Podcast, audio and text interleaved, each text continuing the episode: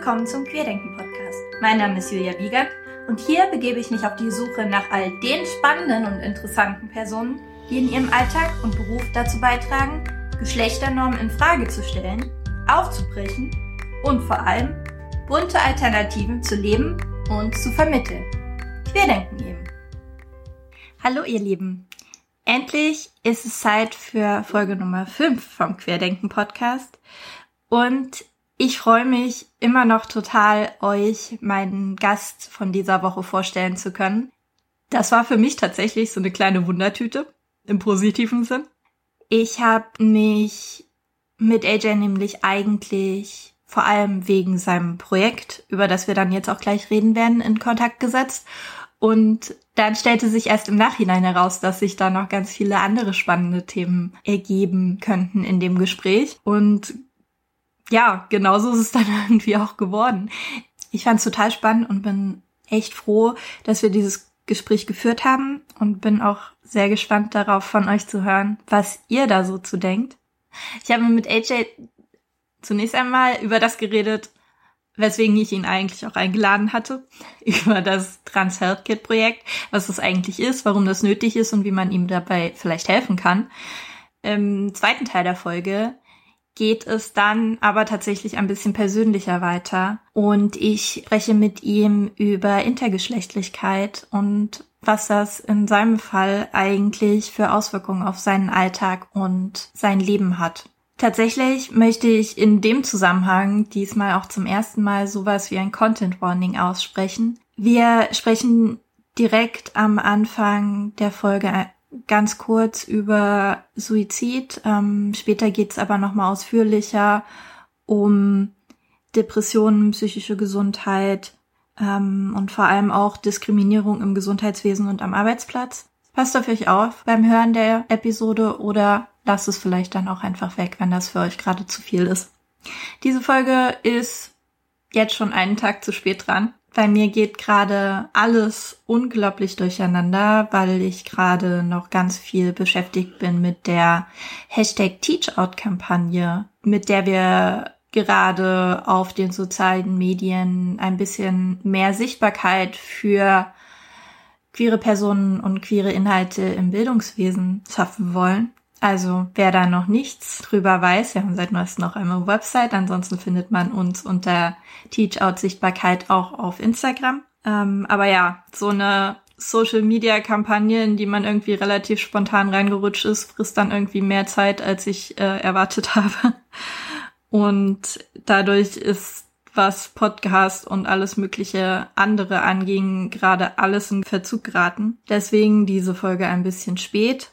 Und ich habe lange überlegt, wie ich das jetzt sinnvoll mache, weil ich dachte, ein paar Hinweise zur Folge wären ganz sinnvoll, beziehungsweise AJ sind im Nachhinein auch noch ein paar Sachen eingefallen, vor allem zum Projekt, die er im Gespräch nicht so eindeutig gesagt hat. Und aus pragmatischen Gründen habe ich mich jetzt dafür entschieden, da nicht zu versuchen, das an die entsprechenden Stellen im Gespräch einzubauen, sondern jetzt einfach im Vorhinein einen kleinen Infoblock nochmal zu machen und dann im Nachhinein nach der Folge nochmal. Das, was ich vor allem vorher noch loswerden möchte, ist für alle Personen, die sich noch nicht so viel mit Intergeschlechtlichkeit auseinandergesetzt haben. Was ist das eigentlich? Ich orientiere mich dabei an queerlexikon.net, eine ganz tolle Ressource für alles, was man jemals wissen wollen würde zum Thema queer sein. Und zwar sind intergeschlechtliche Menschen Personen, deren körperliches Geschlecht, also zum Beispiel ihre Genitalien, ihre Chromosomen oder ihre Hormone, nicht der medizinischen Norm von eindeutig männlichen oder weiblichen Körpern zugeordnet werden können. Wenn es darum geht, wie viele intergeschlechtliche Menschen es gibt, gehen die Zahlen ganz arg auseinander, je nachdem, was man da so alles mit reinzählt. Die niedrigsten Zahlen gehen von 0,2 Prozent der Bevölkerung aus. Das geht allerdings hoch bis zu zwei Prozent, wenn man wirklich alle ungefähr 3000 Formen ähm, reinzählt, die da potenziell reinzählen könnten. Also Intergeschlechtlichkeit ist ein unglaublich vielseitiges Thema und ich habe mit AJ tatsächlich ganz bewusst nicht darüber gesprochen, was er eigentlich für eine spezifische Form davon hat und wie sich das bei ihm auf den Körperbau etc. auswirkt, weil ich einfach der Meinung bin, dass es für mich keinerlei Bedeutung hat. Und ich es viel wichtiger fand, mit ihm darüber zu sprechen, wie sich seine Erfahrungen als intergeschlechtliche Person eigentlich auf seinen Alltag auswirken.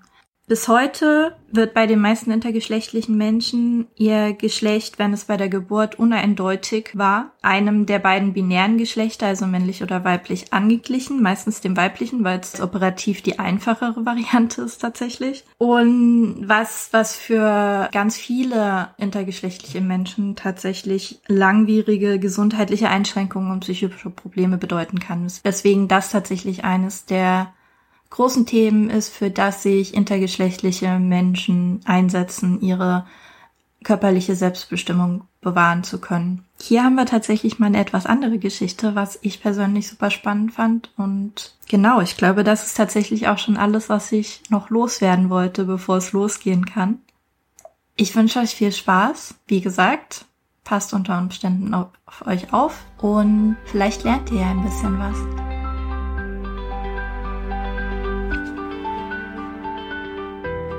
Herzlich willkommen zum Queerdenken Podcast. Schön, dass du da bist.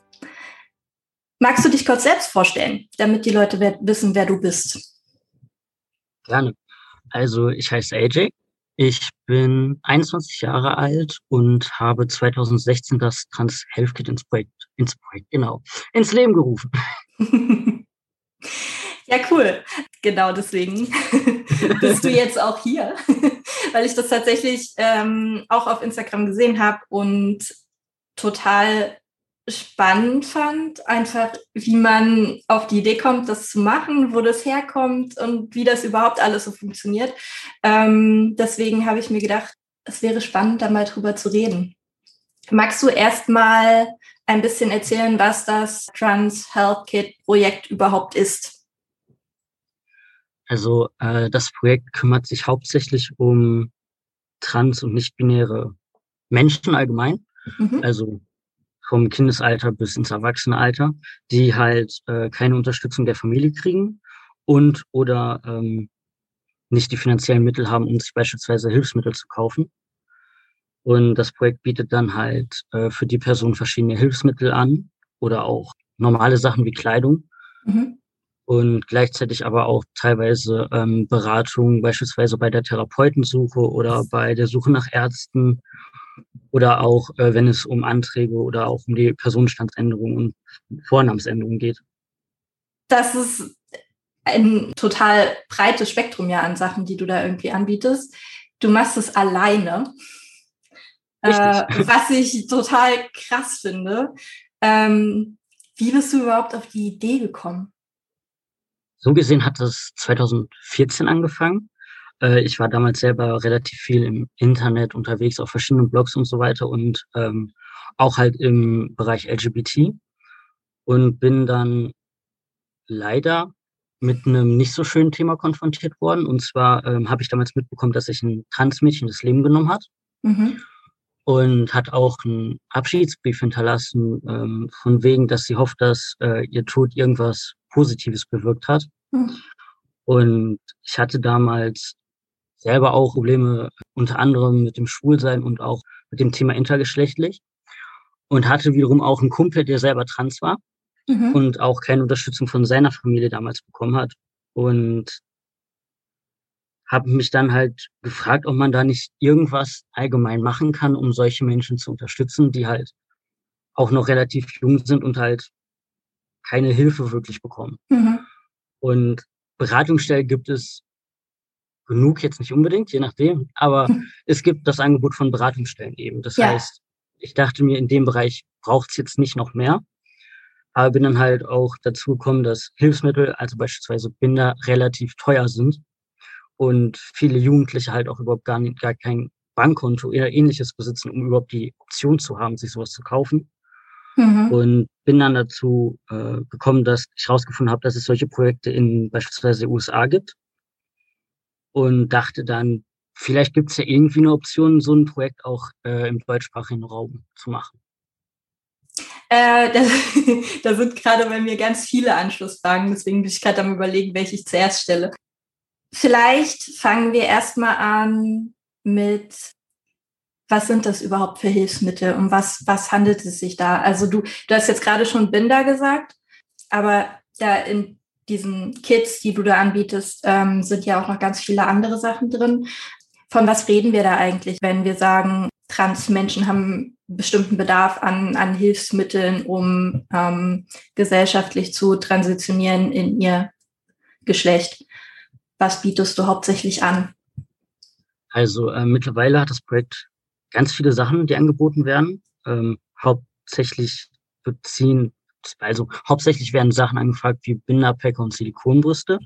Binder in dem Fall sind, ich sag immer, es sind T-Shirts, mehr oder weniger, die halt ähm, aus einem engeren Material sind, die halt dafür da sind, dass die Oberweite ähm, abgebunden wird, aber halt auf einer gesunden Art und Weise. Mhm. Sprich, du hast ja jetzt keine gesundheitlichen Schäden, die du davon trägst, weil es gibt beispielsweise auch Binder, die äh, preiswert verkauft werden im Internet, aber halt gesundheitsschädlich sind, weil diese halt aus einem falschen Material sind.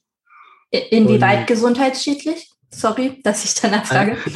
Alles gut. Ähm, also je nachdem, welches Westernbinder das genau ist, ähm, wenn du, also hauptsächlich ist die Größe halt nochmal kleiner, weil es Asia-Größen sind. Ah, okay. Ähm, der Stoff gibt nicht nach. Sprich, äh, wenn du den Binder über einen längeren Zeitraum trägst, was man natürlich sinnvollerweise mit dem Binder macht, irgendwann fängt die Haut halt an, dass die äh, gereizt wird.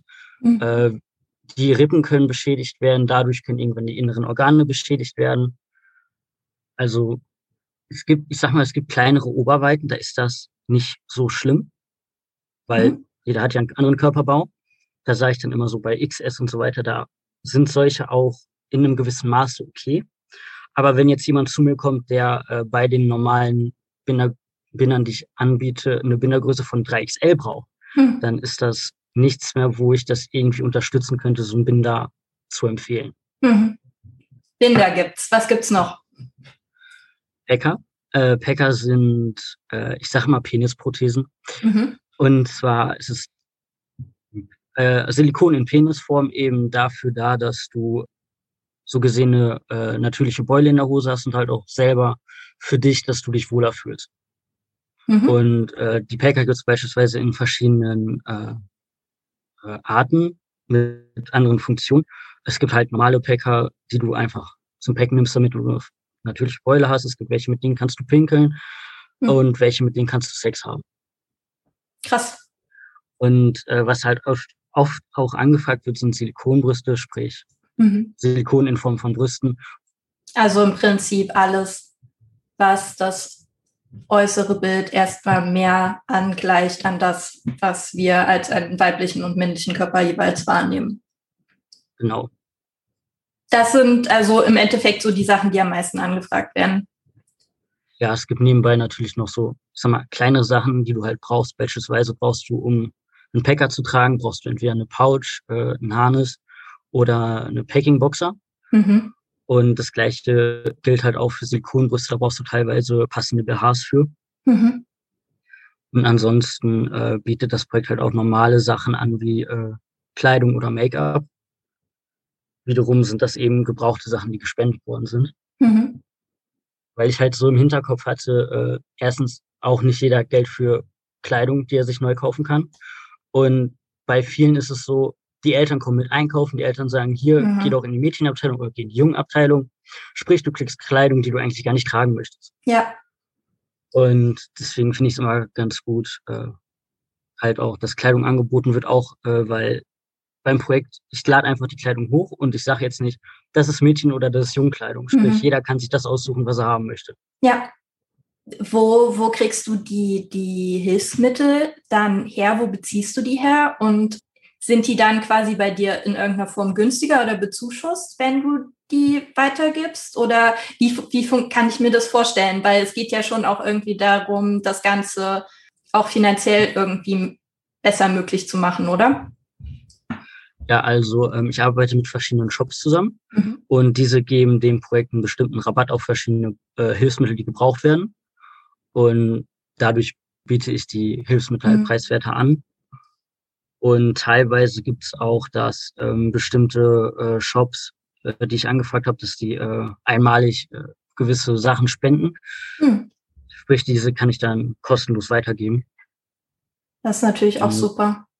Ich finde das halt total spannend, weil ich glaube, eine der Sachen, die vielen Menschen ja gar nicht so bewusst ist, die nicht selber ähm, trans sind, ist, wie, wie teuer einfach es auch ist, ähm, ganz unabhängig von irgendwelchen Kosmetikbehandlungen vielleicht oder ähm, Operationen, die ähm, gewünscht werden, einfach sich eine neue Garderobe komplett anzuschaffen und, und eben solche Hilfsmittel. Also das ist ja, gerade wenn man das als jugendliche Person, wo man noch kein eigenes Einkommen hat, für sich bemerkt, ähm, fast unmöglich ist, ohne Unterstützung der Eltern in irgendeiner Form zu bewältigen, dann das ähm, für sich eine Garderobe und so aufzubauen, die einem selbst entspricht irgendwie.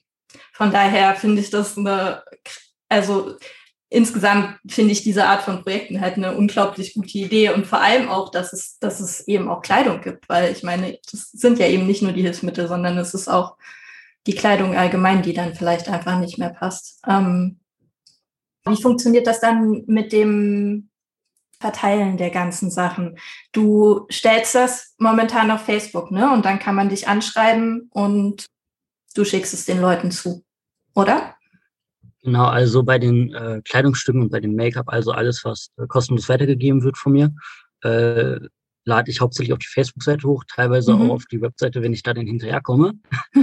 und bei den Hilfsmitteln ist das so, die habe ich auf der ähm, normalen Webseite vom Projekt hinterlegt, wo du aber auch nur Zugriff drauf hast, wenn du äh, tatsächlich Hilfe vom ja. Projekt kriegst, also wo ich gesagt habe, ich helfe dir so gesehen, weil wenn wir jetzt nicht Corona hätten, müsste mhm. man ein Formular ausfüllen, wo ich erstmal Sachen abfrage, wie aktuell die Situation ist, ob die Person halt wirklich die Hilfe braucht, wo sie sagt, die braucht sie. Mhm. Weil ich hatte zum Beginn des Projektes tatsächlich Leute, die gesagt haben, hey, äh, ich bin in einer ganz schlechten Situation, äh, ich brauche unbedingt einen Binder und zwei Wochen später habe ich gesehen, die Person verkauft den Binder, die sie von mir kostenlos bekommen hat auf Facebook weiter. Okay, krass. Und wie verifizierst du das dann mittlerweile? Also ich meine, im Endeffekt also, kann man es ja gar nicht richtig verifizieren, oder? Eben, also ich gehe, also ich habe ein relativ langes Formular, wo auch mhm. viele Fragen drin stehen. Und ich gehe einfach davon aus, eine Person, die jetzt irgendwas abgreifen will, die hat keine Zeit, sich, da 30 Minuten hinzusetzen und ihre Geschichte da auszudenken. Mhm. Und sagt eventuell auch äh, widersprüchliche Sachen, was ich des Öfteren noch hatte, wo ich dann gesagt habe, du, irgendwas stimmt bei deiner ganzen Geschichte gerade nicht. Ich glaube, ich kann dir da nicht helfen. Mhm. Okay. Das Ganze ist ja jetzt so organisiert, dass du das alleine machst. Machst du, also was machst du sonst eigentlich so, außer, außer dem Projekt?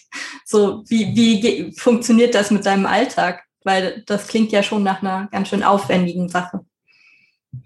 Also äh, damals, als ich das Projekt angefangen habe, das war äh, 2016, da habe ich tatsächlich noch meinen äh, Schulabschluss nebenbei gemacht und habe dann immer so verteilt, dass ich mein Projekt am Wochenende mache und nicht, wo ich Schule habe. Mhm. Und ähm, ja, nach meinem Schulabschluss war dann das Projekt halt so hauptsächlich das, womit ich meinen Alltag tatsächlich äh, verbringe. Krass.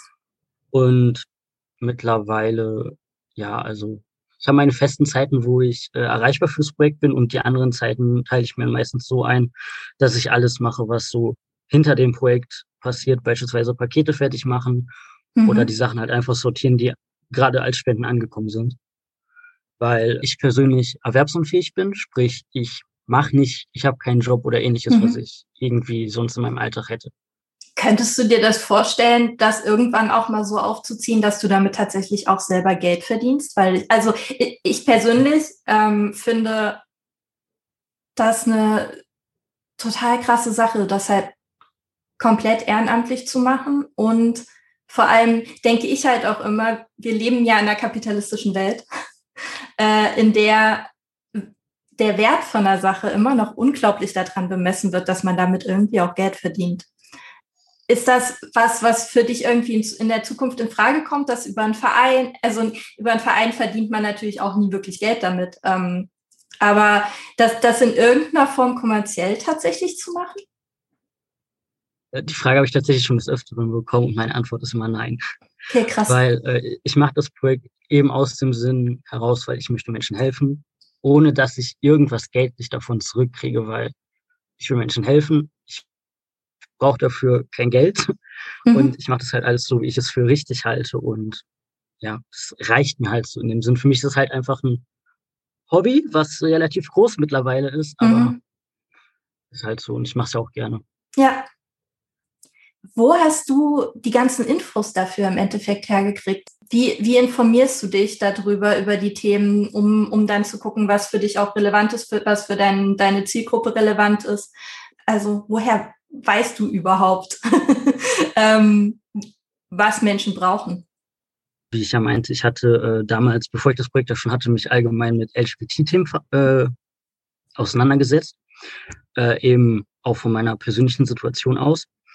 Und da ich selber intergeschlechtlich bin, kam ich selber auch schon ja damit, dass ich mich selber mit Hilfsmitteln auch auseinandersetzen musste oder wollte. Okay. Und habe dann allgemein, weil ich bin jemand, der äh, wie sagt man das? Ähm, ich beschäftige mich gerne mit irgendeinem Hauptthema sehr lange und mhm. möchte dann alles Mögliche dazu wissen. Und das war jetzt bei dem Thema so. Und dann habe ich das halt mit dem Projekt immer weiter ja, vergrößert und habe mir immer so meine Infos irgendwo hergenommen und frage auch beim Projekt oft, ob die Leute irgendwelche Sachen gerne anders haben wollten, ob die irgendwelche Verbesserungen haben möchten, ob denen irgendwas stört mhm. und schaue dann halt immer, wie ich irgendwie, ich sag mal, das Projekt allgemein verbessern kann oder irgendwie den Leuten weiter entgegenkommen kann, wenn irgendwelche anderen Sachen gewünscht sind. Wie sind die Rückmeldungen bis jetzt so? Ich meine, machst also ja auch schon echt eine Weile. ja, also mittlerweile ist es, glaube ich, tatsächlich so, dass das Projekt so, ähm, ich würde jetzt tatsächlich sagen, so an die Grenzen gestoßen ist, was ich so als mhm. alleine private Person machen kann und möchte. Und ähm, habe jetzt auch so die Produktpalette, sage ich mal, äh, beim Projekt, wo ich auch zufrieden bin mit. Mhm. Und dadurch, dass ich jetzt dieses Jahr wieder angefangen habe, ähm, vermehrt Kleidung und äh, Make-up spenden zu erhalten, dass die Leute so tatsächlich zufrieden sind, was das Projektangebot angeht. Was mich tatsächlich auch interessieren würde, ist, du hast gesagt, du machst auch Beratung. Zum einen, was werden da so für Themen angefragt? Und zum anderen ist für mich halt auch die Frage, ähm, wenn du das als, als Privatperson ja im Prinzip anbietest, ist das ja auch immer so eine Sache mit ähm, in, in einer Beratungsstelle sind die Leute ja in irgendeiner Form beruflich qualifiziert dafür oder ähm, potenziell eben auch rechtlich abgesichert, was sowas angeht. Ähm, wie gehst du damit um, dass du das natürlich irgendwie nicht bieten kannst? Also ähm, auf Website steht halt auch, dass das Projekt privat ist und hauptsächlich nur ein Hobby ist und ich das mhm. alles so aus meiner Erfahrung heraus mache.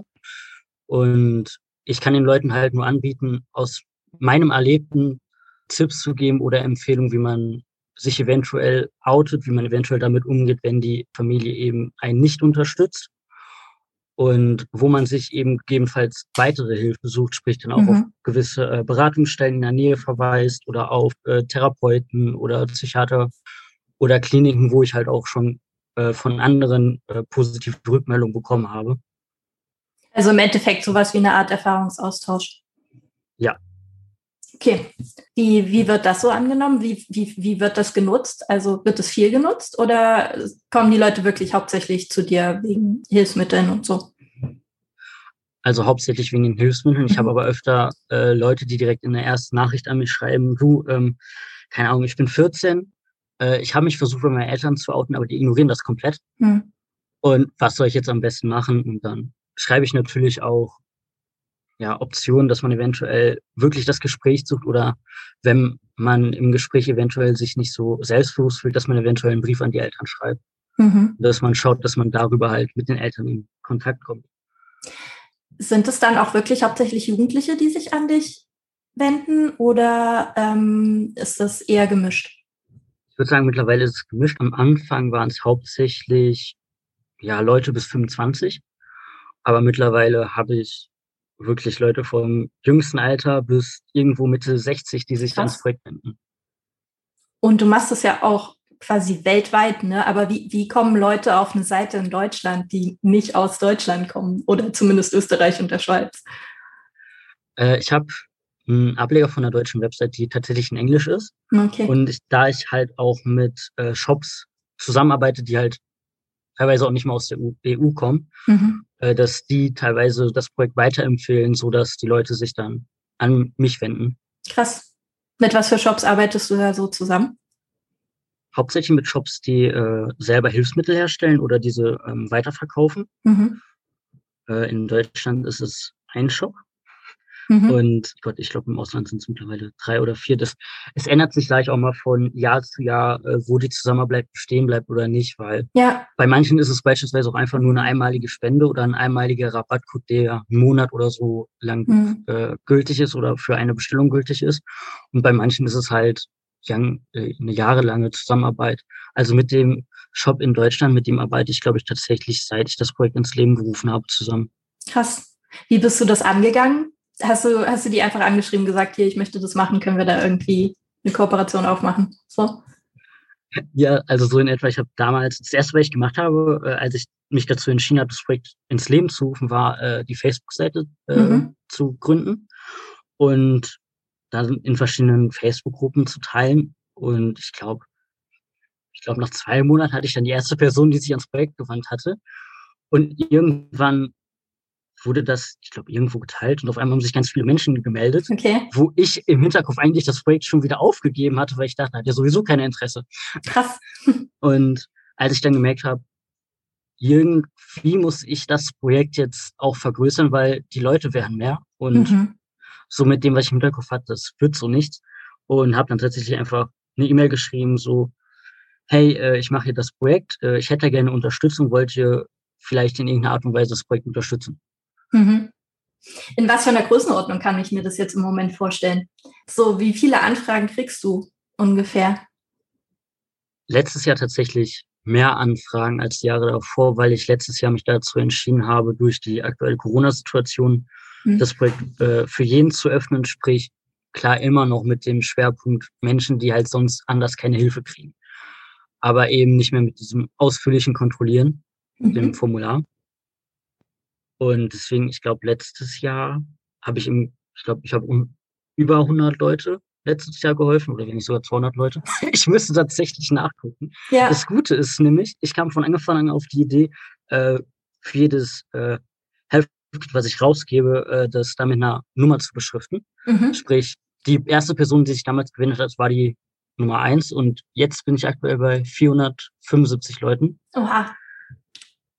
Und ich würde sagen, aktuell ist es so, ich glaube, im Durchschnitt melden sich so um die 10 bis 15 Leute in der Woche teilweise. Und okay. es ist aber nicht so, dass jeder, der sich meldet, auch ein Helfkrieg kriegt, weil ich habe das tatsächlich öfter, dass Leute sich melden und da kommt dann erstmal wochenlang keine Rückmeldung. Ah, okay. Oder auch, dass Leute dann sagen, ich habe anderswo Hilfe bekommen durch beispielsweise mhm. einen Freund, der gerade seinen Binder abgegeben hat oder dass Leute ähm, eventuell eine falsche Vorstellung vom Projekt hatten, so nach mhm. dem Motto, äh, hier gibt's alles kostenlos. Mhm, okay. Und ich dann immer nur so, ich würde gerne, aber das lässt sich nicht, das, ja, das ja. kannst du nicht verwirklichen. Klar. Was macht dir am meisten Spaß daran? Äh, alles. ja. Also keine Ahnung, ich mag mehr oder weniger den Austausch mit Leuten, zu erfahren, äh, ich sag mal, von den Leuten, die sich erst mit 40 oder 50 outen, äh, so die Lebensgeschichte ein bisschen zu erfahren. Mhm. Oder allgemein auch mit den Jüngeren, so, ich sag mal, ein bisschen so Erfahrung weiterzugeben. Mhm. So, und wo du dann halt, ich sag mal, ich schlag jetzt jemandem vor, versuch's doch mal, ähm, wenn du dich noch nicht geoutet hast, dass du einen Brief schreibst, wo du alles klärst, mhm. auch mit deinen Gefühlen an deine Eltern. Und dann äh, zwei Wochen später oder so kriege ich dann die Nachricht, mhm. du, ich habe den äh, Ratschlag befolgt und es hat geklappt und wir schauen jetzt, dass ich in Therapie komme und so weiter. Da freut man sich natürlich und es macht natürlich auch Spaß. Das glaube ich, ja. Und ansonsten, was mir viele auch nicht glauben, äh, ich habe tatsächlich Spaß daran, äh, die Sachen zu sortieren. und äh, einzuordnen, weil ich habe äh, ein ganzes System dahinter. Ich habe jetzt mittlerweile, ähm, vorher hatte ich immer Kartons genommen, mittlerweile, mittlerweile habe ich Stoffboxen. Äh, mhm. Da mache ich immer einen Buchstaben und eine Zahl drauf, schreibe mir das auf eine Google-Tabelle und schreibe dann da drunter, was alles drin ist, damit ich weiß, wo ich wo suchen muss. Also voll gut, dass das quasi dann auch ein Teil ist des Ganzen, der dir trotzdem auch Spaß macht, weil da kann man sich ja schon vorstellen, dass das für viele Leute auch eher anstrengend ist. Also es ist super leicht zu sagen, oh, es ist ein tolles Gefühl, wenn man dann äh, zurückgemeldet kriegt, oh, das hat mir total geholfen. Aber die ganze administrative Seite dahinter ist ja eben einfach auch da und äh, unglaublich viel Arbeit. Ich habe auch oft Leute, äh, die gehen halt davon aus, ich schreibe halt mit denen und da passiert im Hintergrund nicht viel, ne? Mhm. Weil ich muss den Leuten dann auch erklären, du, es gibt eine bestimmte Wartezeit, bis du dein Paket bekommst. Einfach weil sich so viele Leute melden. Mhm. Und ich bestelle ja bei den verschiedenen Shops erstmal, dass ich sage, ich brauche aktuell zehn Binder in Größe XYZ. Mhm. Und bis die Bestellung aus dem Ausland erstmal bei mir ist, mhm, braucht teilweise schon mal zwei Wochen, je nachdem, wie schnell der Zoll ist, wenn es aus dem Urlaubsland kommt. Ja. Und ich sag mal, ich verbringe mehr Zeit wirklich hinter dem Projekt, äh, ob es nur mit Bestellung aufgeben ist, äh, mit Sachen schreiben, damit ich einen Überblick habe, wer jetzt was kriegt oder äh, die Pakete auch fertig machen, mhm. als dass ich wirklich mit den Leuten Kontakt habe. Ja, was mir dabei gerade noch einfällt, wie, wie stellst du das sicher bei den Jugendlichen, wo eben die Eltern nichts davon mitkriegen sollen, dass das an die kommt? Es gibt immer so verschiedene, also es gibt welche, die wissen, die Eltern reagieren nicht gut darauf, wenn sie sich outen. Mhm. Sprich, äh, die Person kann das Paket schon mal nicht persönlich kriegen, weil die Eltern würden das Paket beispielsweise aufmachen oder mhm. das, äh, der Jugendliche würde Ärger kriegen. Und da frage ich dann, das sind so bei unter 18-Jährigen immer so die ersten Fragen. Mhm. Einmal, ob es Probleme gibt, ob die problemlos das empfangen können und ob es Ärger gibt, wenn die Eltern eventuell mitkriegen, dass die Person jetzt einen Binder hat. Mhm. Und dann schaue ich erstens, wenn die Person das nicht erhalten kann, ob es eventuell einen Paketshop in der Nähe gibt mhm, okay. oder ob eventuell auch die Person schon bei Freunden oder Verwandten geoutet ist und das positiv angenommen wird, dass man das dann einfach an diese Person dann schickt. Ja. Und es gibt aber tatsächlich auch Leute, ähm, wo es dann heißt, dass sie davon ausgehen, dass wenn die Eltern äh, das Hilfsmittel sehen, dass die dann so darauf reagieren werden, dass der Jugendliche Ärger kriegt und dass das Hilfs Hilfsmittel tatsächlich äh, weggeschmissen wird. Mhm. Und dann sage ich meistens auch, wenn die fest davon überzeugt sind, dass das dann weggeschmissen wird und dass sie es nicht behalten dürfen, dann sage ich meistens, so leid es mir tut, aber ich glaube nicht, dass es dir viel bringt, wenn du Hilfe vom Projekt jetzt kriegst. Mhm. Weil ich möchte nicht, dass äh, der Jugendliche Ärger kriegt, mhm. weil du weißt immer nicht, wie genau die Eltern drauf sind, weil es ist halt nicht immer eine gute äh, Situation, in der Jugendlichen leben. Und es ist halt tatsächlich nicht sinnvoll, wenn so ein Binder zwei Tage getragen werden kann und danach von den Eltern entdeckt wird und dann weggeschmissen wird. Mhm. Weil davon hat halt niemand wirklich was. Und ja. Ist, sind das dann tatsächlich auch die, die überwiegende Zahl der Jugendlichen, die sagen, sie ähm, also die nicht nur sagen, hier, das ist einfach zu teuer für mich gerade in einem normalen Setting, äh, sondern auch hier, wir müssten irgendwelche Vorkehrungen treffen, was das angeht? Also ich, ich glaube, hauptsächlich sind es tatsächlich Leute, die haben beide Probleme. Mhm. Also auch, dass die, dass die sich schon teilweise auch schon versucht haben zu outen und die Eltern halt einfach sehr negativ darauf reagiert haben. Mhm. Es ist meistens auch so der erste Satz, äh, den ich dann lese, so, ja, äh, meine Eltern unterstützen mich nicht. In, inwieweit kannst du quasi dann deine Erfahrungen auch teilen, weil es bei dir selber auch nicht so einfach war? Oder war das bei dir eher okay? Wenn ich das ähm, fragen darf. Ja, alles gut. Ähm, ich würde sagen, bei mir ist es eher allgemeine schwierige Situation gewesen, da bei mir zu Hause selber noch andere Themen mitgespielt haben, mhm. wo ich es jetzt, ich meine, damals, wenn du 13 warst, hast du allgemein eine andere Sicht auf Dinge. Und jetzt im Endeffekt, wo ich mittlerweile 21 bin, denke ich, ähm, es hätte nicht unbedingt besser laufen können damals in meiner Situation mit meinen Eltern und meiner, meiner hm. Mutter. Mhm. Also ich selber habe, sag ich mal, keine guten Erfahrungen gemacht im Thema Outing, egal ob jetzt dass ich mich als schwul geoutet habe. Oder obwohl, ich glaube tatsächlich, das war kein Problem, eher, dass ich selber immer das Gefühl hatte, für mich treffen beide Geschlechter halt auch vom Körperlichen. Mhm, okay. Und das dann irgendwie zu kommunizieren, wo du selber mit 13 noch gar nicht davon weißt, dass es intergeschlechtlich gibt in meinem Fall. Mhm. Und bei mir war es dann halt auch so, ich war dann auch bei Ärzten, wo man sich dann ja Hilfe erhofft und jemand, der Ahnung davon hat, Mhm. wo du dann aber, ich wurde damit äh, ja konfrontiert, ja, es könnte sein, aber ich glaube äh, nicht, dass das bei dir irgendwie äh, Thema ist und dass mir dann eher äh, unterstellt wurde, äh, ich hätte andere psychische Erkrankungen und Okay. deswegen könnte intergeschlechtlich bei mir gar nicht Thema sein, obwohl eine körperliche, ich sag mal jetzt, Krank Erkrankung oder Störung ja gar nichts mit der Psyche zu tun hat. Ja. Oh. Und Woran hast du das dann festgemacht, dass du das vermutet hast? Weil den Gedanken Äh, finde ich total krass. weil ich sag mal, also gut, du weißt nicht, wie die Pubertät bei anderen verläuft, aber ich hatte irgendwie Mhm. immer das Gefühl, irgendwas stimmt nicht. Mhm. Irgendwie entwickeln sich die Leute um mich herum anders als ich selber. Und du hast halt, als ich mich dann halt mit dem Thema auseinandergesetzt habe, auch auf das Trans-Thema und zuerst dachte ich so, ja, Trans, das klingt sinnvoll Mhm. bei mir, aber desto mehr ich mich dann damit auseinandergesetzt habe, da dachte ich immer so, irgendwas stimmt hier halt immer noch nicht. Mhm. Auch wenn ich mich jetzt als trans bezeichnen würde, habe ich eine lange Zeit gemacht, aber ich habe mich halt nie wohl damit gefühlt, weil ich halt immer im Hinterkopf hatte, irgendwas, irgendwie bin ich noch nicht da angekommen, wo ich denke, dass Mhm. was nicht stimmt, in Anführungszeichen. Ja. Ist, würdest du tatsächlich nicht nur jetzt dein, dein biologisches Geschlecht als inter bezeichnen, sondern für dich ist einfach auch deine Geschlechtsidentität ganz stark davon gekennzeichnet, dass du eben nicht männlich oder weiblich bist.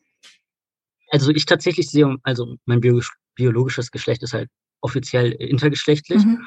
und ich sehe es halt auch ganz einfach dann sozusagen, wie eine Cis-Person halt auch sagt, sie ist Cis, sag ich halt, Mhm. ja, ich bin inter.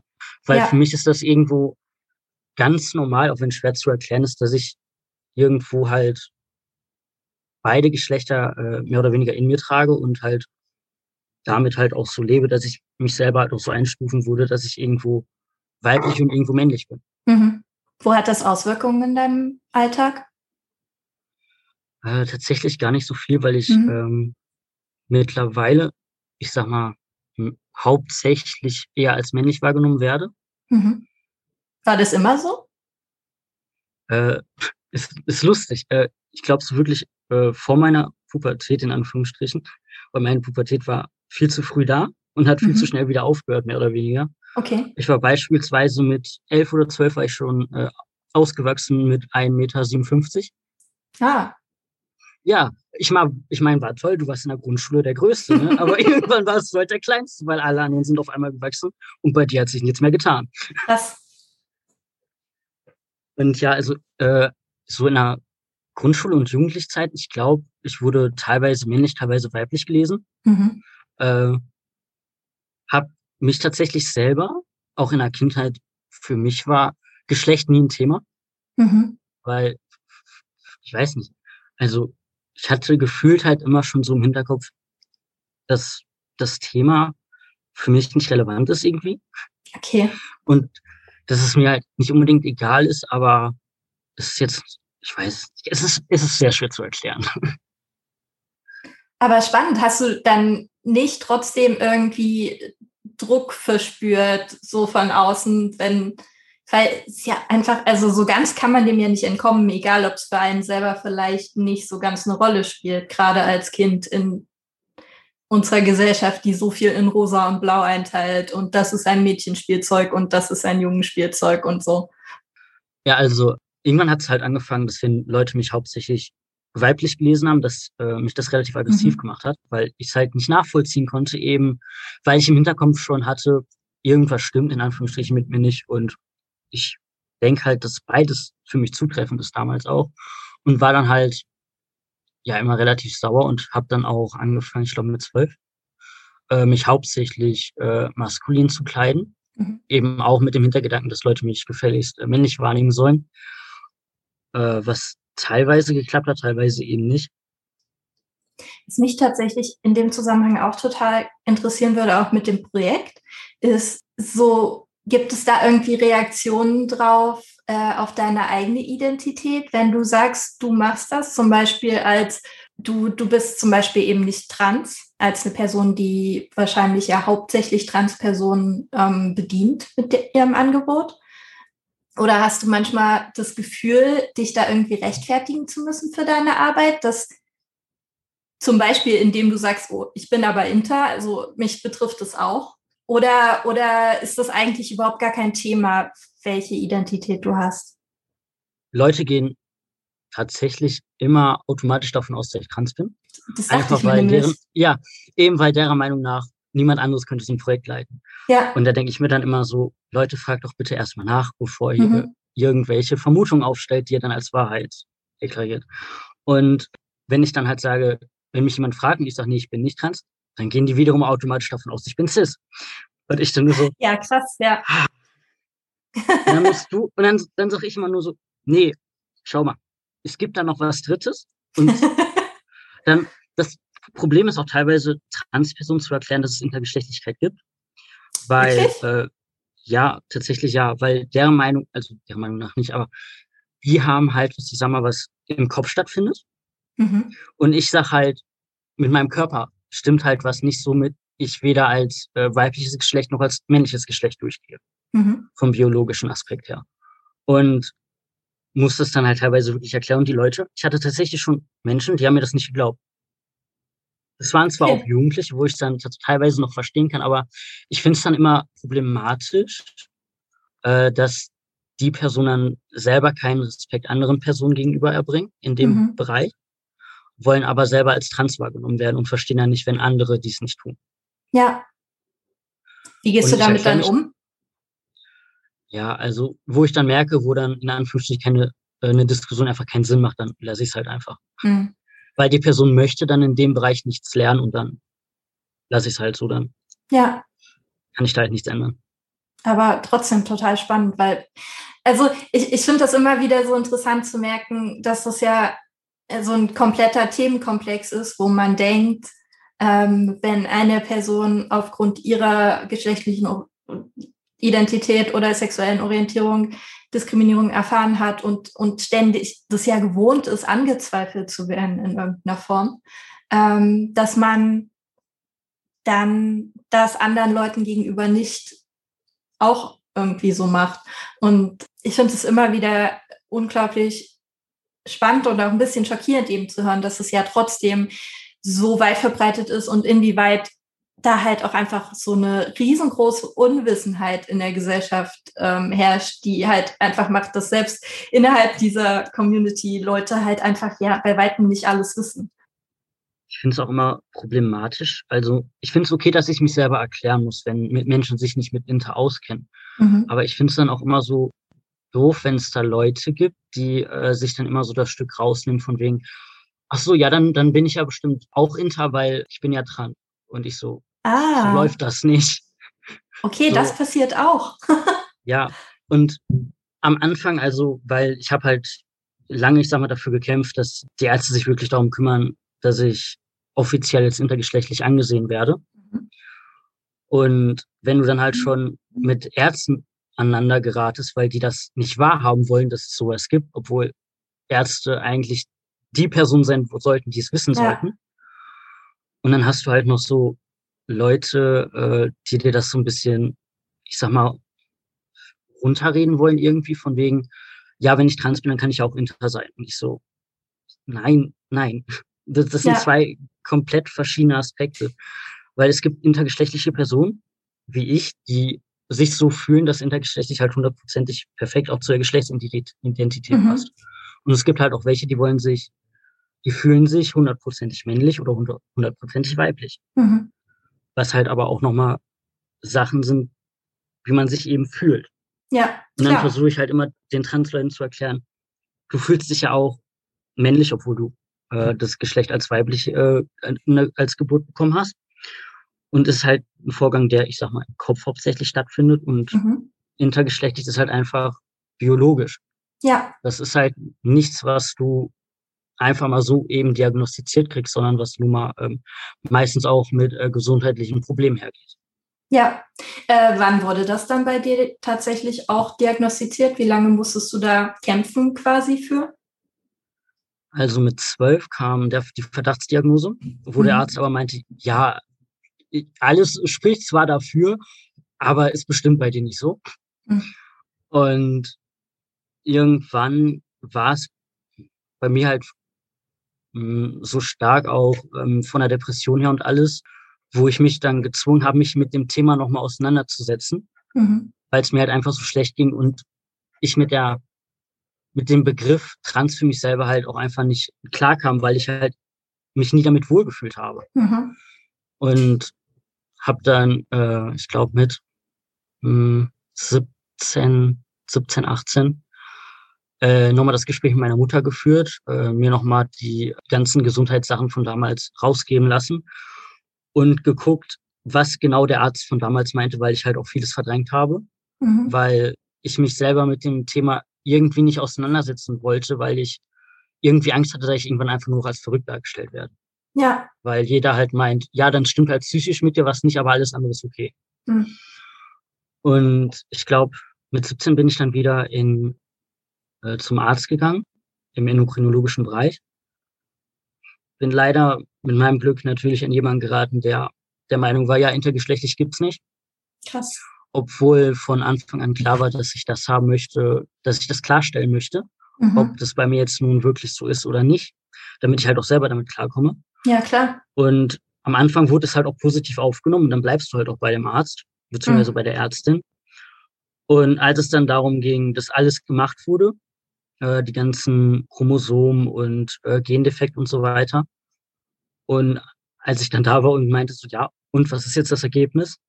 Ja, äh, das Ergebnis liegt zwar vor, aber ich möchte jetzt bei Ihnen lieber noch meinen Tumor ausschließen. Okay. Und ich so, wo kommt jetzt der Tumor her? Ja, äh, ich finde es wahrscheinlicher, dass Sie einen Tumor haben, als dass Sie jetzt irgendwie intergeschlechtlich sind. Ich so, Sie haben doch gerade gesagt, die Ergebnisse von vor drei Monaten oder wie lange ich warten musste, liegen jetzt vor. Dann gucken Sie doch bitte da rein, geben mir das und dann können wir gerne darüber diskutieren, ob ich jetzt ein CT mache, das ja auch nicht ungefährlich ist in so einem ja. Alter und wir nach einem Tumor gucken, von dem ich jetzt gerade zum ersten Mal gehört habe. Ja. Und die Ärzte haben mir tatsächlich äh, verweigert, mir meine Unterlagen, die mir zustehen, auszuhändigen. Und ich musste dann, also ich war erstmal komplett äh, psychisch komplett im Arsch, sag ich mal. Ja, das Weil ich, ich damals schon nicht in einer guten, ja, psychischen Situation war.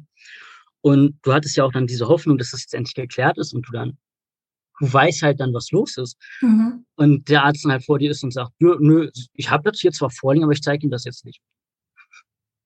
Krass. Und dann musste ich tatsächlich äh, mich an die Kassenärztliche Vereinigung wenden. Habe denen gesagt, ich möchte zu, dem, zu der Ärztin nie wieder. Ich mhm. möchte aber meine ähm, Sachen, die mir zustehen, weil äh, die Krankenkasse hat dafür auch nicht wenig bezahlt, weil so ein, ich weiß gar nicht, wie das heißt, äh, humangenetisches Gutachten, wird auch, mhm. ist sehr teuer und wird auch nur erstellt, wenn wirklich äh, ein Verdacht auf irgendwas besteht. Mhm. Ja, klar. Und dann hat das, ich glaube, ich glaube, innerhalb ein ganzes Jahr oder so hat der ganze Scheiß gedauert, bis ich damals zu meinem Ergebnis kam. Krass. Und das Problem war, mir wurde das nicht ausgehändigt, weil, also von der Krankenkasse, weil, ähm, ja, wie sagt man, man braucht psychische Begleitung in Anführungsstrichen, also ein Humandiagnostiker, der dir halt auf alles eine Antwort geben kann, weil manches, was so festgestellt werden kann als Gendefekte, sind halt keine positiven Sachen. Mhm. So, das hätte eigentlich schon vorher stattfinden müssen, dass ich ein Beratungsgespräch bei so jemandem kriege, bevor es überhaupt entschieden wird, dass ein humandiagnostisches Gutachten gemacht wird. Ah. Hat die Ärztin aber nie gemacht. So, also, ich hatte dann schon, ich habe Anfang des Jahres angefangen. Wir hatten, ich war dann schon ja, dem, ich glaube, in dem Jahr wurde ich dann entweder 18 oder 19. Und wir hatten schon Dezember, ich weiß das noch. Und du telefonierst dann hier rum, um einen anderen Arzt zu finden, ne? Mhm. Und Ärzte finden, die mal Zeit haben, ist jetzt nicht so gut in Deutschland. Dann habe ich überlegt, ob ich jetzt in die Endokrinologie gehe, wo ich schon mal mit zwölf war, wo ich mich aber so unwohl gefühlt habe. Mhm. War mir aber zu dem Zeitpunkt egal, weil ich wollte jetzt wissen, was los ist. So, die Endokrinologie hat aber schon, die hatte schon dicht gemacht. Die Ärzte haben sich schon woanders hin verteilt. also meine Mutter hat dann alles Mögliche durchtelefoniert und überall hieß es so, ja, Wartezeit für mindestens acht Monaten. Und irgendwann durch, Gott sei Dank, durch Zufall ist ein Termin frei geworden und dass ich genau in dem Monat dann noch zu einem anderen Endokrinologen gehen konnte. Okay. Die dann überraschenderweise auch genau mit meiner Diagnose auch Erfahrung hatte. Ja, sehr gut. Und hatte dann von ihr gesagt so, ja, äh, das, worauf äh, Verdacht bestand, wurde auch bestätigt mit äh, dem mhm. Gendefekt-Gutachten da. Also dass bei mir halt unter anderem zwei Gendefekte vorliegen mhm. und einer halt davon für die Intergeschlechtlichkeit verantwortlich ist. Mhm. Und hatte dann halt auch noch den Beratungstermin danach dann bei der Human, äh, ja, für die Dame halt, die sich damit auskennt. Ich hasse diese langen Wörter. Mhm. Ähm, und die dann halt auch meinte so, ja, äh, ab heute müssen sie dann aber auch äh, Medikamente nehmen. Und ich so, hä? Ja, äh, ihre Nebenniere funktioniert maximal nur noch zu 10 Prozent. Der Rest ist kaputt. Ach, krass. Ja, hätte man das im Kindesalter oder so festgestellt, dann würde jetzt noch funktionieren, aber das Glück hatte ich nicht. Ach, das ist ja verrückt. Ja, ich glaube, das ist ja wirklich so ein, so ein Riesenthema, dass so viele von diesen ähm, Gendefekten und so ja nicht nur eben zu intergeschlechtlichen Geschlechtsmerkmalen führen, sondern eben auch zu ganz anderen Sachen, weswegen ähm, das überwacht werden sollte in irgendeiner Form. Ich finde es total spannend, weil das so das Gegenteil ist von der ähm, im, im Babyalter wurde das schon festgestellt und dann irgendeine angleichende Operation vorgenommen, die dann macht, dass ganz viele Intergeschlechtliche ja auch ihr Leben lang Hormone nehmen müssen oder irgendwelche anderen Medikamente. Und das ist so dann irgendwie das Gegenteil von viel zu spät äh, festgestellt und hätte auch irgendwie Medikamente gebraucht. Und eigentlich ist alles einfach nur ein Problem von viel zu wenig Aufklärung, was dieses Thema angeht und viel zu wenig Verständnis für ähm, das gesellschaftliche Thema, was irgendwie auch dahinter steht. Ja, und was mich halt im Nachhinein auch, ich sag mal, schockiert hat, dass die Ärzte eventuell nicht wahrhaben möchten, dass Intergeschlechtlichkeit gibt, ist das eine. Ja. Aber wenn die dann von ihrem, von ihrer Arbeit her wissen müssen, dass da eventuell dann noch weitere Krankheiten mit reinspielen, mhm. die eventuell tödlich sein könnten, wie es in meinem Fall gewesen sein könnte, da finde ich es dann so unverantwortlich, ja. nicht zu machen. Total. Weil, weißt du, ich bin voll happy eigentlich zu diesem Beratungsgespräch gegangen, weil ich dachte so, ja, jetzt kriegst du die Bestätigung, weil ich das dir vorher vom Arzt schon bekommen habe, dass ich halt Inter bin. Mhm. Und die Dame sagt dann so, ah, da können Sie ja Glück haben, dass Sie noch leben, ne? Und ich so, was? Was hättest du dir gewünscht? So in der ganzen Brimborium? Tatsächlich schon, äh, als die Verdachtsdiagnose damals mit zwölf kam, dass nicht nur mir das gesagt worden ist, sondern auch meiner Mutter erklärt worden wäre, es wäre wichtig, das jetzt schnell zu klären, mhm. weil mir wurde halt gesagt, ja, höchstwahrscheinlich ist es das gar nicht, wo ich mir dann dachte, ja, warum soll ich jetzt die ganzen Untersuchungen machen? Mhm. Weil allein schon, ähm, als ich mich damit 18 hm, damit entschieden habe, das Ganze zu machen, ich war halt ein halbes Jahr ging das alles bis die, weil von einem Test zum anderen und oh, das war so anstrengend. Das glaube ich. Ja, es wäre einfach allgemein besser gewesen, einen Arzt zu haben, der sich damit auskennt, mhm. sich damit beschäftigen möchte und die halt auch sagt, es gibt da eventuell auch noch gewisse Sachen, die man beachten muss, eben, dass irgendwas mit ihren Organen nicht stimmt oder dass sie jetzt lebenslang Medikamente nehmen müssen und alles. Darauf wurde man halt gar nicht vorbereitet. Ja, Weißt du im Nachhinein, ob es da irgendwie Ressourcen gibt, wo man rausfinden kann, wer Ärzte sind, die sich damit tatsächlich auskennen? Also im Interbereich tatsächlich nicht. Ich Krass. weiß, es gibt eine Facebook-Gruppe. Mhm. Da werden auch welche empfohlen. Ich war auch damals mit jemandem in Kontakt, habe aber sehr schlechte Erfahrungen gemacht. Mhm. Mit jemandem, der empfohlen wurde. Okay. Auch von jemandem, ich habe mich damals halt an so eine Facebook-Gruppe gewandt, die ganz klein war, weil intergeschlechtliche, ne? Mhm. Viele wissen bis zum bestimmten Alter wie ich nicht, dass es sind. Ja. Und habe dann auch jemanden kennengelernt, mich mit dem Menschen sehr gut angefreundet und habe dann halt auch gefragt, ob die Person eventuell jemanden kennt, der sich auskennt im medizinischen Bereich und mir weiterhelfen könnte. Mhm. Und habe mich dann auf Empfehlung dessen an die Person gewendet. Und ja, damals hieß es, ja, äh, ich soll besser sagen, dass ich trans bin weil das viel einfacher ist als intergeschlechtlich und soll mich nicht so anstellen, weil ich halt offen meinte, ich bin nicht trans, warum soll ich mich dann so geben? Ich würde mich ja nur selber belügen. Mhm. Das ist für mich das Gleiche, als wenn jemand schwul ist und dem gesagt wird, ja, tu halt einfach so, dass du hete bist. Ja, klar. Und Absolut. Da war die Ärztin dann halt auch bei mir unten durch. Und ich dachte mhm. halt auch nicht, dass Krass. ich sowas von jemandem erfahren wird, der halt auch noch für intergeschlechtliche Menschen empfohlen wird. Ja. Und irgendwann hast du halt auch kein Vertrauen mehr an, an äh, den Ärzten. Im Endeffekt bist du dann ja eine von den sehr wenigen Personen, äh, auf die äh, die ganze Entscheidung zum sogenannten dritten Geschlecht tatsächlich zutrifft. Ne? Ist das für dich eine Option, da dann tatsächlich auch den einen Antrag zu stellen auf zumindest Eintragung in deiner Geburtsurkunde und wo auch immer die dann überall hingehen, ähm, das tatsächlich anzupassen? Oder hast du das schon gemacht? Die Antwort könnte länger dauern. Oh, okay. Und zwar, ähm, ich würde es tatsächlich besser finden, wenn es irgendwann in der Gesellschaft mal anerkannter wird, dass es eventuell wirklich den Geschlechtseintrag intergeschlechtlich geben würde. Mhm. Damit würde ich mich beispielsweise viel wohler fühlen. Äh, Finde aber tatsächlich da ja auch Personen, die nicht binär über Umwege trotzdem mhm. an den Geschlechtseintrag kommen. Ich finde, für beide sollte es einen separaten Geschlechtseintrag geben. Mhm. Das ist so meine persönliche Sicht, weil ich würde mich jetzt nicht mit einem Geschlechtseintrag wohlfühlen, wo ich auch weiß, dass diesen nicht-binäre Personen haben. Mhm. Einfach weil ich weiß, dass die Personen, mit denen ich dann zu tun habe, die dann, ich sage jetzt von beruflicher Seite oder von schulischer Seite oder wie auch immer, die gehen dann meines Erachtens automatisch davon aus, ach, die Person ist bestimmt nicht binär, weil es gibt ja nicht viele intergeschlechtliche Leute. Mhm. Und dann müsste ich mich wieder erklären und ich bin so leid, mich zu erklären. Ja. Deswegen, ich würde einfach einen intergeschlechtlichen Eintrag besser finden, aber würde den höchstwahrscheinlich auch nicht annehmen, mhm. da ich weiß, wie viele Probleme es gibt. Okay. Weil äh, ich bin zwar aktuell, zumindest auch für die nächsten Jahre, höchstwahrscheinlich erwerbsunfähig durch mehrere Behinderungen, aber ich war davor trotzdem äh, mehrere Wochen arbeiten mhm. und habe vorher wirklich beim äh, Forschungsgespräch direkt gesagt, ich möchte so und so angesprochen werden, ich möchte am liebsten in eine Umkleide, wo keine Menschen sind. Mhm. Weil ich fühle mich weder bei den Frauen wohl noch bei den Männern. Allein schon, weil du weißt immer nicht bei den Männern, wen du so um dich hast. Mhm. Und ich finde es da ganz problematisch. Und bei den Frauen das Gleiche, weil ich werde als männlich gelesen, da möchte mich niemand haben. Ja, klar. So. Und ich will selber nicht unangenehm mich fühlen, noch will ich, dass andere sich wegen mir unangenehm irgendwie fühlen. Mhm. Und das wird dann soweit geklärt. Es wurde dann gesagt, so ja, äh, ich werde in die Männerumkleide gehen. Ich so, toll, ich freue mich. Äh, aber für mich irgendwo immer noch besser als zu den Frauen. So, mhm. dann bin ich da angekommen.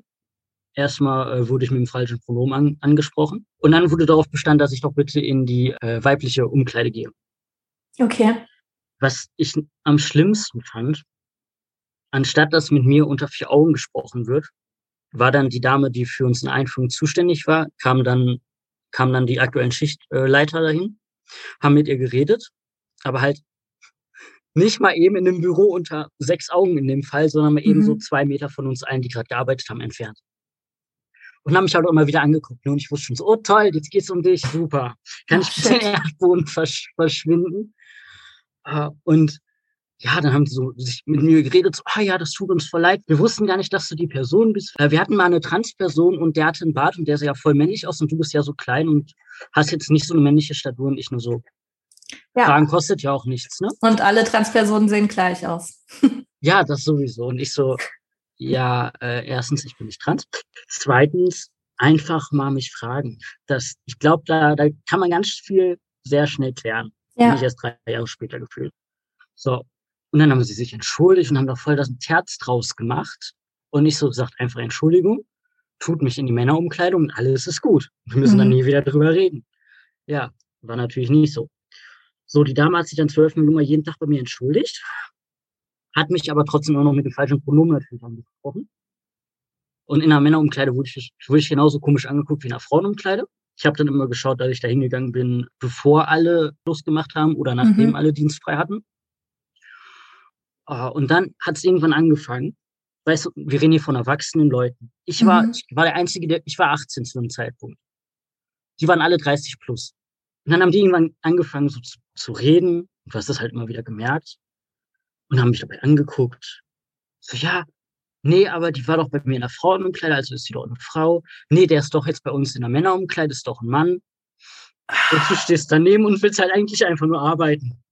Ja. Und dann kam halt, irgendwann kam dann in der Gruppe zu mir so, ja, also wir wollen jetzt einfach mal wissen, bist du jetzt Mann oder Frau? Und ich so, Mann. ich hatte einfach keinen Bock, mich irgendwie Mhm. mit intergeschlechtlich rechtfertigen zu müssen. Ja. Und dann, ja, aber du warst doch nach Front Dingens und ich so, ja, war halt ein Fehler, passiert halt, ist halt so. Können wir jetzt bitte nicht drüber reden, danke. Ja, und die so, ja, aber warst du schon immer ein Mann? Und ja, ich kenne ja auch jemanden, ja, von da und da ist ja auch jemand trans, ja, aber wir unterstützen dir auch voll. Also ist voll okay, wenn du jetzt sagst, dass du trans bist und so. Und ich stehe da einfach nur und denke mir nur so, Leute, was zum Teufel geht euch das an? Ja.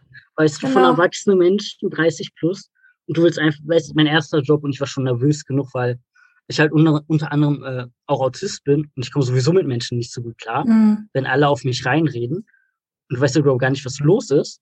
Und ich glaube, das war so wirklich der schlimmste Zeitpunkt in dem Jahr. Und ich hatte halt kurz vorher den ganzen Scheiß mit am Hals. Aber ich glaube wirklich, das war so, das war noch mal schlimmer als das mit den Ärzten irgendwie für, für die Psyche so. Ja. Was würdest du dir da, im Endeffekt auch wieder die Frage, was würdest du dir wünschen für einen Umgang mit dir? dass die Leute, auch wenn sie Fragen haben, diese in einer vernünftigen Atmosphäre und einem vernünftigen, sicheren Raum fragen. Mhm. Und halt das gleiche, wie es auch bei Transpersonen ist. Man fragt bestimmte Fragen einfach nicht. Mhm. Weil mein Körper geht halt nur mich an. Und Mhm. das war's. Ja. Weil du gehst ja auch nicht öf du gehst ja nicht auf eine Straße, fragst den Erstbesten, ja, wie ist denn das jetzt bei deinen Genitalien? Hast du jetzt einen Penis oder nicht? Ja. Genau, das denke ich mir halt auch immer. Also ich, ich verstehe auch nicht so ganz, wie man auf die Idee kommt, dass es, dass da irgendwo so ein, so ein Punkt der Menschlichkeit ja irgendwie verloren geht, gefühlt, weil, also, wie, wie kann man das denn sonst erklären, dass Leute einfach denken, das ist okay, über solche Sachen zu reden? Sonst bei allen, bei so vielen anderen Themen kommt in unserer Gesellschaft, oh nee, da darf man ja nicht drüber reden. Und wenn es nur Fragen über Geld sind, die ja bei uns absolut tabu sind. Aber in dem Kontext darf man auf einmal über Genitalien reden. Das ist für mich ein, also ich verstehe es einfach nicht. Und ich bin noch nicht mal von diesen Fragen betroffen. Und ich fand es halt auch in dem Kontext voll komisch, weil ich war damals halt wirklich 18 und erwachsene Menschen mit über 30 fragen einen 18-Jährigen solche Fragen. Da habe ich immer so einen, keinen schönen Beigeschmack. eine andere Nummer, ja. Das Ja. stimmt wohl. Und irgendwann, wirklich, ich war irgendwann so angepisst. Ich habe irgendwann gesagt, so, ach ja, wenn ihr noch Fragen habt, übrigens, ich bin schwul, ich mache jetzt meine Arbeit hier weiter.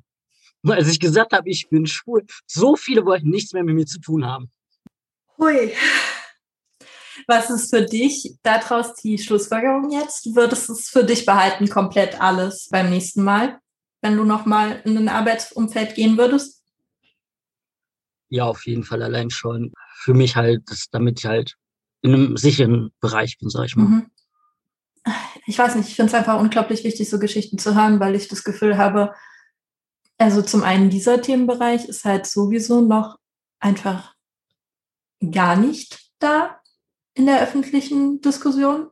Und wenn dann immer als sowas wie, boah, das sind doch eh Mutationen, das ist äh, alles vollkommen unnormal. Und also ich kann mir ehrlich gar nicht vorstellen, was das heißt eben für den Alltag. Vor allem, wenn man bedenkt, dass sonst ja immer sowieso gern gesagt wird, wie offen die deutsche Gesellschaft ist für Homosexualität und wie äh, emanzipiert wir alle sind. Und wir haben ja alle überhaupt nichts dagegen und so weiter. Und solche Geschichten zeigen halt einfach immer wieder, dass wir da noch so weit zu gehen haben. Also ich meine, bei dir ja dann wirklich auf so vielen verschiedenen Ebenen.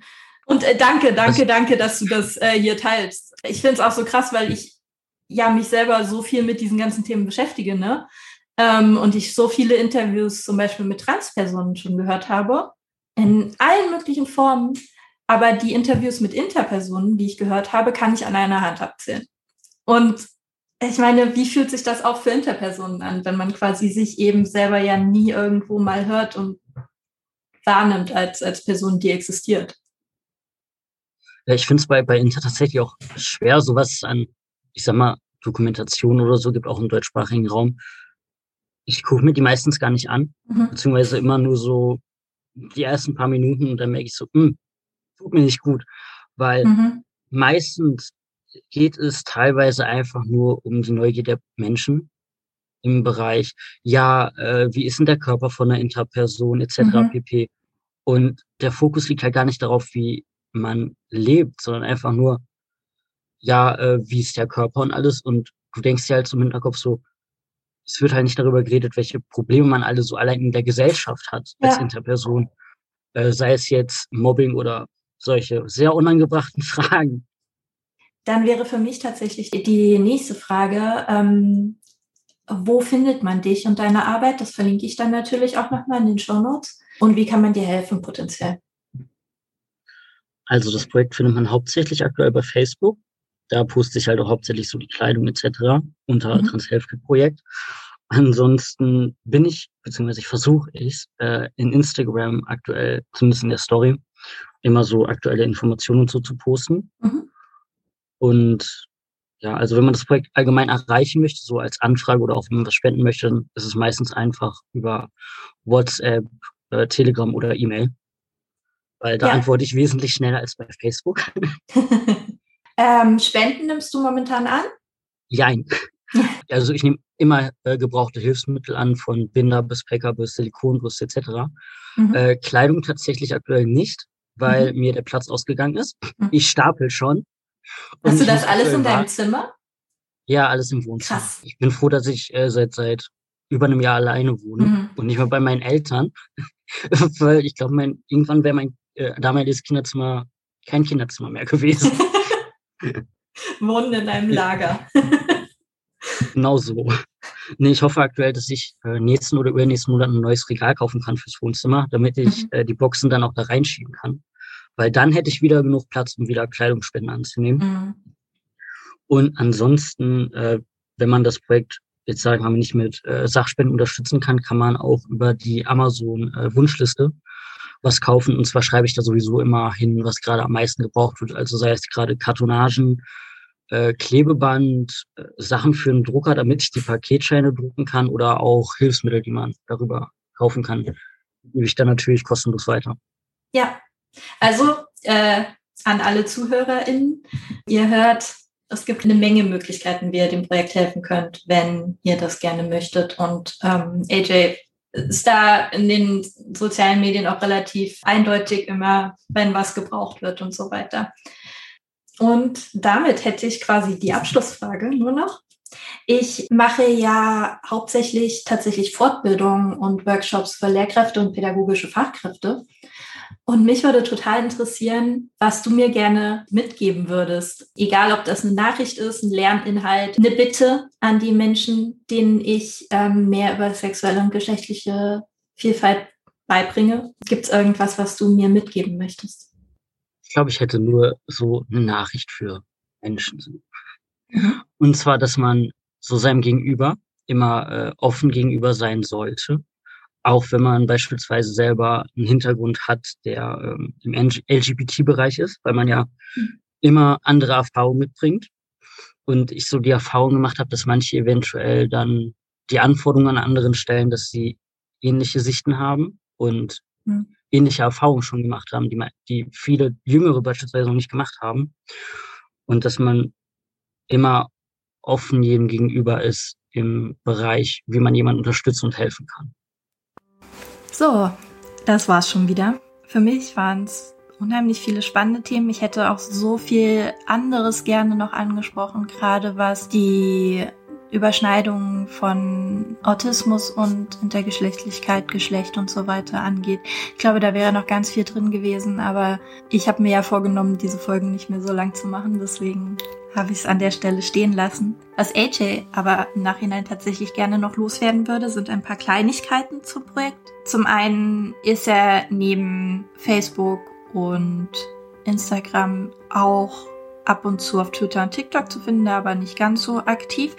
Alle Informationen, wo man ihn finden kann, packe ich dann auch nochmal in die Show Notes. Zu den Health Kits selber ist es ganz wichtig nochmal zu sagen, dass natürlich da nicht einfach irgendwie alles drin ist, sondern alle Personen, die einen Health Kit bestellen, sich das ganz individuell nach ihren Bedürfnissen zusammenstellen können. Es können sich natürlich auch sehr, sehr gerne Eltern melden von ähm, Transjugendlichen. Wir freuen uns natürlich umso mehr, wenn äh, da Eltern dabei sind, die das Ganze unterstützen und irgendwie dabei helfen wollen, ihre Kinder so auszustatten, dass es ihnen damit gut geht. AJ verdient mit dem Ganzen keinerlei Geld. Alles, was er in irgendeiner Form einnimmt, wird weitergegeben, entweder an hilfsbedürftige Personen oder eben an die Shops und geht an Versand und Verpackung und alles sowas. Kleidung und Make-up stellt er tatsächlich in der Regel erst auf WhatsApp. Also wenn ihr wirklich an sowas Interesse habt, am besten ihm wirklich dann einfach mal schreiben. Auf Facebook landet dann meistens nur das, was quasi übrig geblieben ist.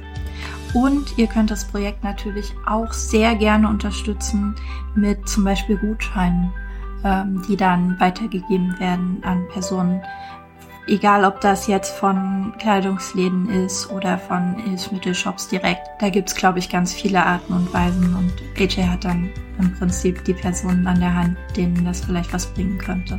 Das war, glaube ich, genug. Äh, ich mache es jetzt auch tatsächlich ganz kurz für den Rest. Wenn euch die Folge gefallen hat, wie immer sehr gerne teilen, anderen Leuten davon erzählen, anderen Leuten vom Podcast erzählen, vielleicht einen Kommentar bei Apple Podcasts hinterlassen, das hilft unheimlich. Und lasst mich einfach wissen, wie es euch gefallen hat. Ich habe tatsächlich gestern schon die nächste Folge aufgenommen. Die nächsten drei, glaube ich, sind gerade in Planung und haben zum Teil auch schon Aufnahmetermine. Also es steht jetzt wirklich einiges an und ich bin auch total gespannt, wie es weitergeht und habe total viele spannende Leute, denen ich jetzt spreche und sprechen werde und freue mich total drauf, das mit euch teilen zu können. Bis dahin wünsche ich euch erstmal eine schöne Woche und alles Liebe. Passt auf euch auf.